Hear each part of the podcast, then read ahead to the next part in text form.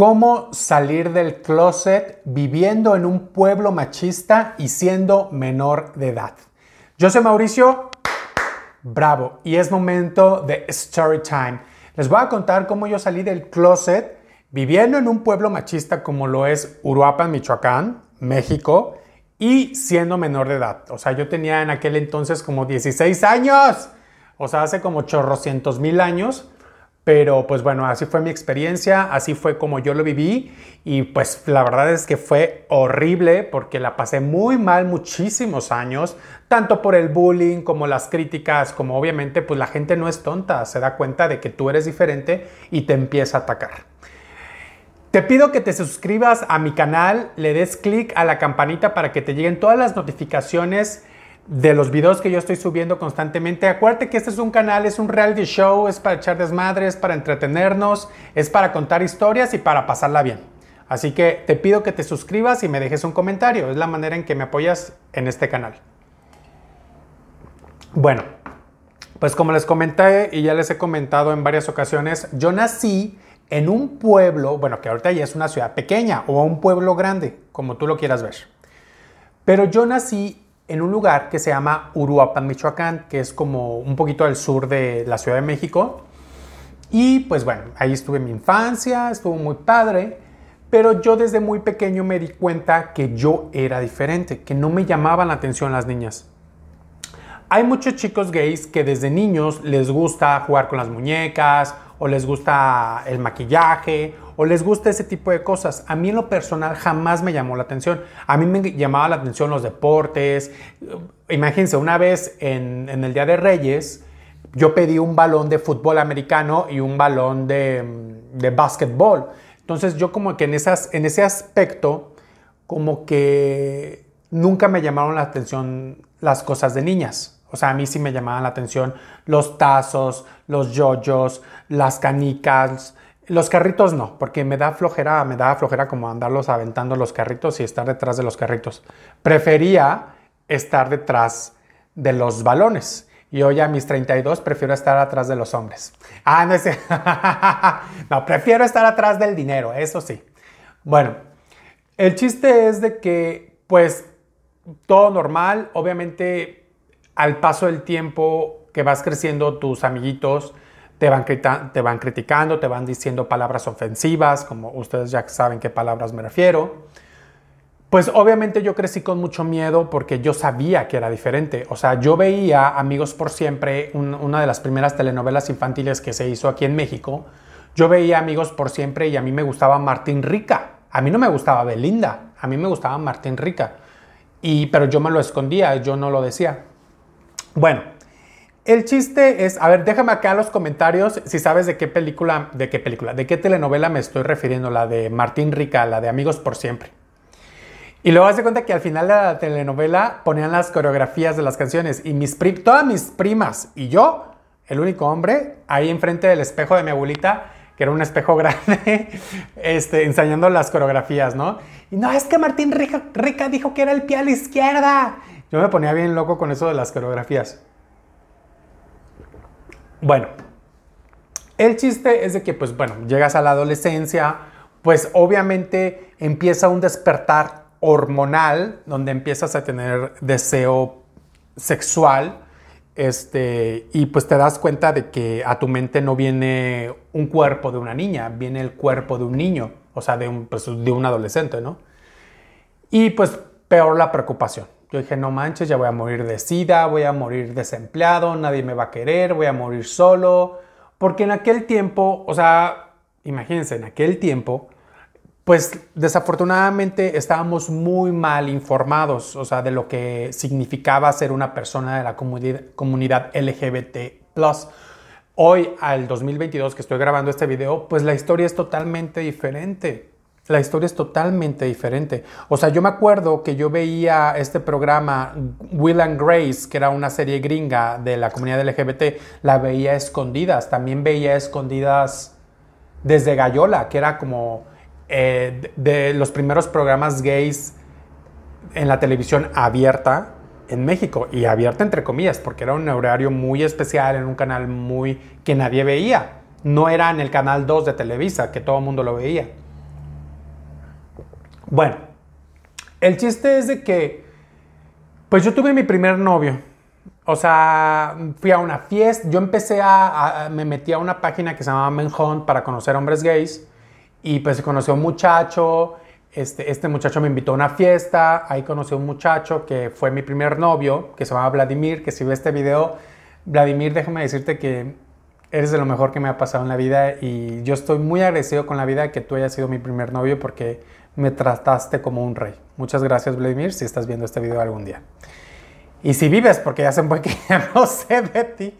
Bueno, el chiste es de que este chico era mayor que yo. Yo tenía en aquel tiempo 16 y, yo y él tenía 28. O sea, bueno, el chiste es de que este muchacho, pues como tenía una situación económica bastante acomodada, o sea, él vivía literal de una herencia que le había dejado su papá, eh, pues tenía todo el tiempo libre, tenía recursos, tenía dinero y para él le encantaba viajar. Y pues que vamos para acá, tal pueblo. Ahí dentro del mismo Michoacán viajábamos a un pueblito, luego otro pueblito, otro pueblito o a un estado ahí colindando con, con el estado de Michoacán, ¿no? Que colindaba.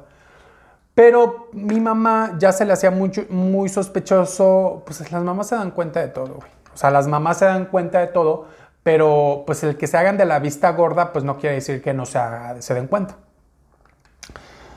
Eh, llegó un momento en que mi mamá me puso un límite con las salidas y con el dinero. O sea, porque ella ya no le estaba gustando que yo saliera tanto.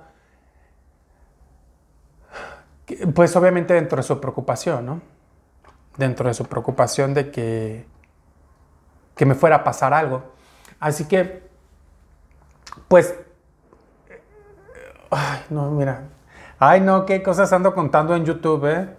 La verdad es de que me hacen recordar momentos muy, pues tristes, también momentos alegres, momentos en que a veces prefiero olvidar o momentos en que digo, Dios, ¿cómo le hice para, para, pues no para superarlos, o sea, porque tampoco me fue tan mal, simplemente que en ese momento yo no tenía las herramientas emocionales ni mentales para poder afrontar esa situación y a mí se me hacía un monstruo de siete cabezas, que obviamente ya lo veo a la distancia y digo, bueno, pues no es para tanto, ¿no? Pero en aquel tiempo, siendo un niño menor de edad, de 16 años, pues sí, me, se me hacía bastante mal. Entonces, Vladimir, mi pareja de aquel entonces, me dijo, a ver, Mauricio, Dile a tu mamá que eres gay y que andas conmigo. Si tu mamá te la hace de emoción o no te acepta o te corre o cualquier cosa pasa, te vienes a vivir conmigo. Entonces ya cuando todo se acomodó con eso que me dijo Vladimir, para mí yo dije, ay no, pues perfecto. O sea, Vladimir vivía en una residencia increíble en Morelia, que Morelia es la capital de Michoacán. O sea, vivía en una residencia increíble, como de siete, cinco cuartos entonces yo dije, ay, no, de vivir en la casa de mi mamá, que es una casa súper chiquita de dos cuartos, a vivir en la residencia de, siete, de cinco cuartos, yo dije, no, pues me voy a la residencia, ¿no?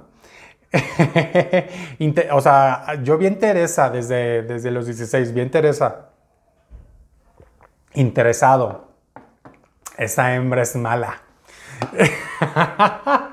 bueno, el chiste es de que cuando me dijo eso Vladimir, pues obviamente me empoderó mucho, ¿no? Porque de una manera, si las cosas salían mal, yo iba a contar con el apoyo de él.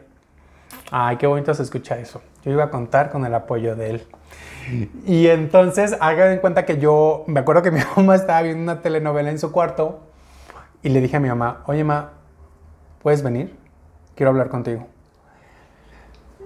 Ay, no, qué feo. Ay, no, no, no, no, no, no. Recuerdo ese momento y digo, no, qué horror, se siente horrible. Bueno, pues ya este, pues ya se sentó, le dije que era gay. Obviamente cuando yo le dije es que soy gay, esas palabras salieron desde el fondo, desde la boca de mi estómago. O sea, en verdad fue algo, fueron palabras que, que, o sea, no salen de la boca, o sea, salen del fondo del estómago, de la parte más visceral que puedo tener, porque son palabras que se dicen con mucho miedo.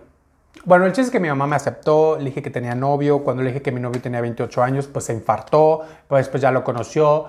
Eh, o sea, pues es que Vladimir era un chico pues muy educado, muy lindo, guapo, todo. Entonces, pues mi mamá como que lo aprobó.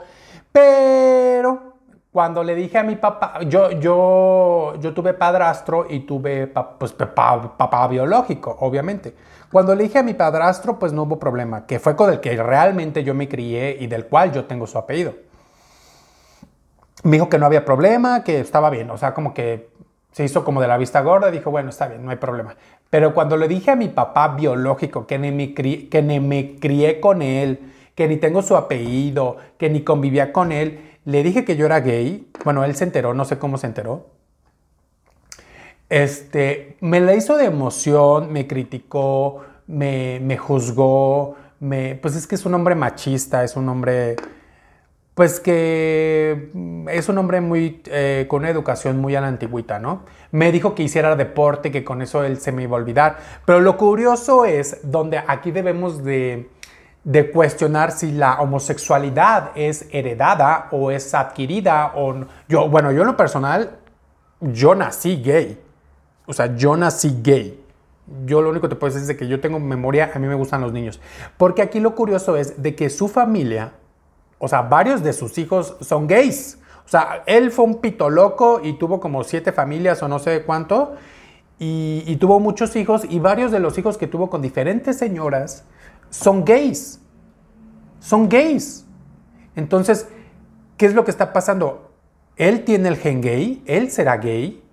A ver, déjame acá abajo en los comentarios qué es lo que tú piensas, si la homosexualidad es heredada, si tú naces con ella, si la adquieres, porque luego dicen, no, es que de seguro como tuviste una experiencia con otro niño de homosexualidad, o sea, de que te violaron o que cositas así. O sea, eso no es cierto. Porque yo conozco a un señor que, pues desafortunadamente fue violado por un hombre y el señor no es gay. O sea, al señor le gustan las mujeres.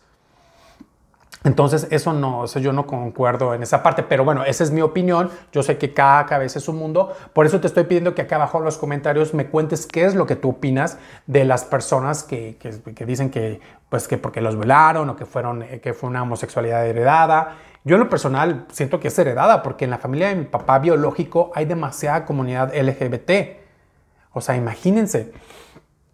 Uruapan, obviamente, Uruapan, que es el pueblo donde yo soy, ha evolucionado a pasos agigantados. Y sobre todo yo lo veo porque voy, yo vivo en la Ciudad de México, entonces yo cuando voy allá, que voy cada tres, seis meses, cada tres, cada tres o seis meses, pues obviamente alcanzo a ver los cambios que van pasando, o sea, cómo el machismo va disminuyendo, cómo el...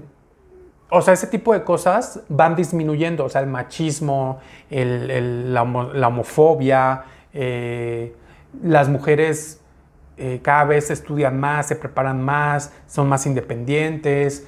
Eh, muchas cosas han evolucionado en Uruapan a pesar de, pues, de tantos problemas que tienen ese tipo de municipios con el narcotráfico y con la economía.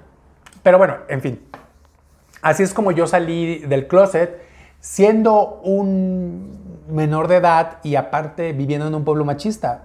Y te invito a que te suscribas a mi canal, que me dejes tu comentario y que le mandes este video a una persona que sabes que tal vez no es menor de edad, pero pues vive en un pueblo machista. Mándale este video porque tal vez esta historia le puede servir, tal vez esta historia le puede gustar o tal vez se puede entretener y una de mis palabras le pueden servir.